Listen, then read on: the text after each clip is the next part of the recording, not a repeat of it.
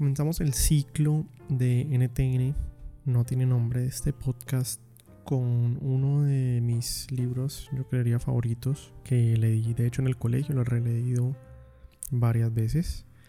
Y es un autor pues que la verdad solamente he leído ese, este libro particularmente que es The Great Gatsby y es con el libro con el cual comenzaremos un ciclo tal vez eh, como les comentaba en el primer episodio, de análisis y de lecturas de diferentes tipos de, libros y de análisis de diferentes tipos de medios. Y pues para empezar con, con The Great Gatsby, la verdad tenemos que obligatoriamente empezar con, o bueno, empezar hablando de el autor, muy brevemente, de Francis Scott Fitzgerald. Fitzgerald nace en St. Paul, Minnesota. Vive gran parte de su vida en Nueva York, por lo menos de su vida temprana. Estudia en Princeton, pero no termina la carrera y se une al ejército en 1917.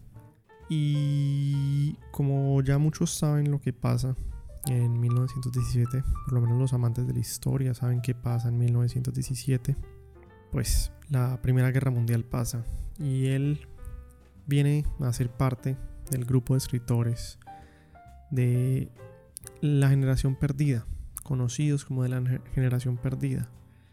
De hecho, se vuelve gran amigo de otro escritor muy famoso que tal vez muchos conocen, que es Ernest Hemingway.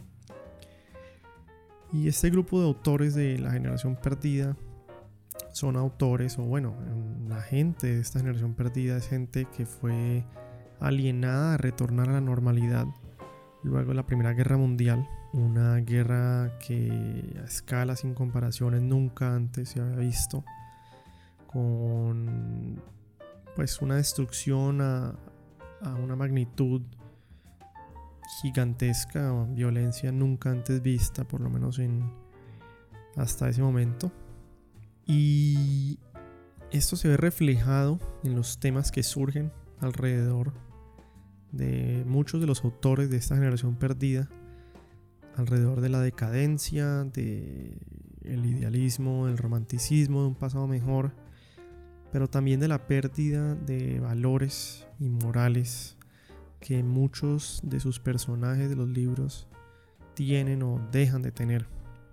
Hay un término que aunque no lo inventó eh, Fitzgerald, definitivamente sí lo trajo al Vox Populi, o lo trajo a la popularidad, y es el término la era del jazz, o como muchos lo conocen, el Jazz Age, que surgió en popularidad y fuerza, se cree, gracias a Fitzgerald, y gracias a la misma presencia del jazz en la novela de The Great Gatsby, es que ahora nosotros podemos ver eh, lo que hoy definimos como la era del jazz como una definición de Fitzgerald que él trajo a lo que hoy vemos como esa, ese jazz age, ¿no?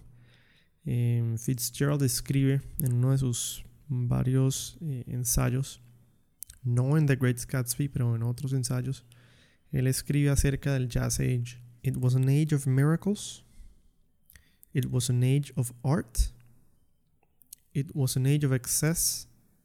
And it was an age of satire mucho del imaginario del Jazz Age entonces, por lo menos en sus bases, en su popularidad, viene de lo que Fitzgerald escribe en The Great Gatsby y de lo que viene de la escritura de Fitzgerald muchos años atrás. Y es interesante ver que al arrancar la novela de The Great Gatsby, Fitzgerald nos deja un poema de un autor, de Thomas Park, que es un autor que él inventa para ese poema. Y eso pues la verdad nos dice algo más de que ese poema no es una dedicatoria, más que un mensaje de lo que se viene en el libro.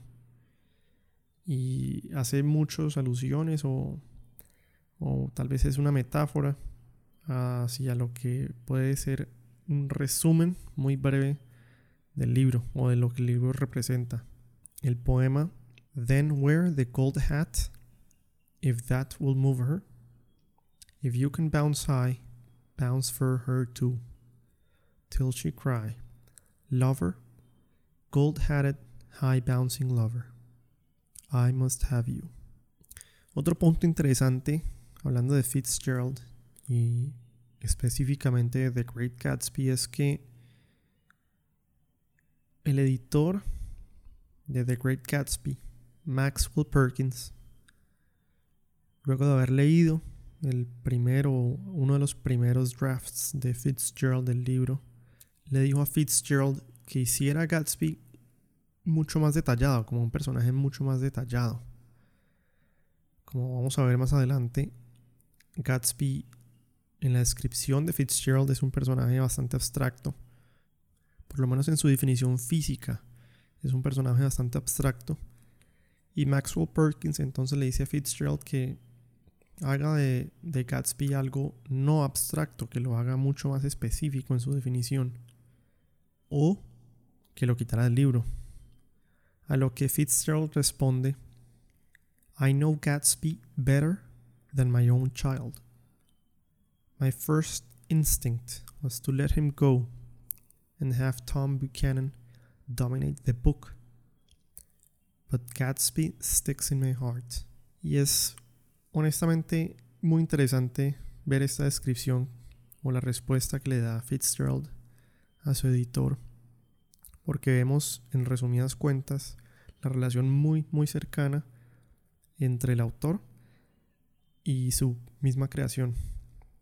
Para Fitzgerald, The Great Gatsby, el título del libro y uno de sus personajes más importantes, sino el más importante, no es simplemente un personaje, no es simplemente palabras o una escritura que él pone, sino que es casi como un pedazo del alma que él pone en ese libro, un pedazo del corazón que él pone en ese libro, que él riega en The Great Gatsby y que incluso, aunque lo piense y aunque haya pensado tal vez que hubiera sido mejor si lo hubiera quitado, porque Tom Buchanan podría haber llenado ese espacio como lo dice él antes, él dice que no lo puede hacer porque Gatsby sticks in my heart.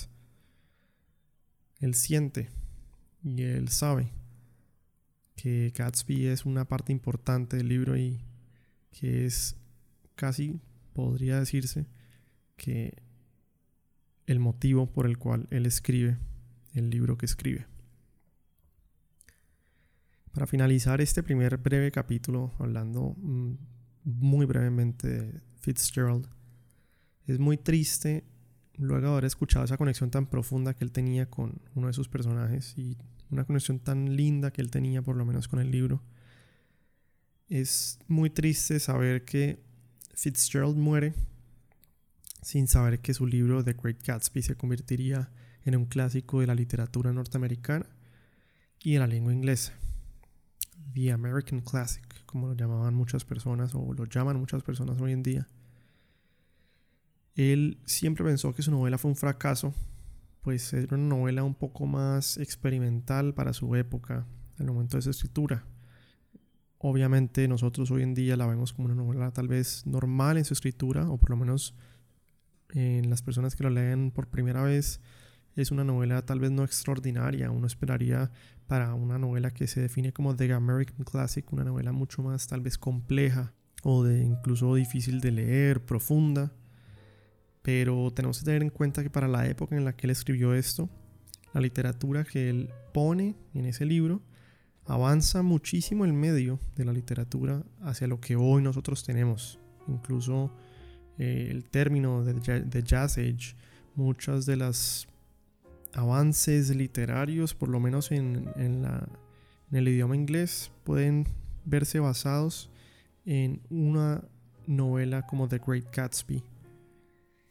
Y es muy triste entonces pensar que, aunque, aunque él era popular para, para ese entonces y era conocido por lo menos, eh, al final de su vida su popularidad fue en declive. The Great Gatsby salió al mercado y los críticos estaban a medias. algunos les gustaba, otros no. Y al final de su vida, por ese declive de popularidad, sufrió dificultades financieras y tras una lucha contra el alcoholismo, eh, Fitzgerald muere a la edad de 44 años.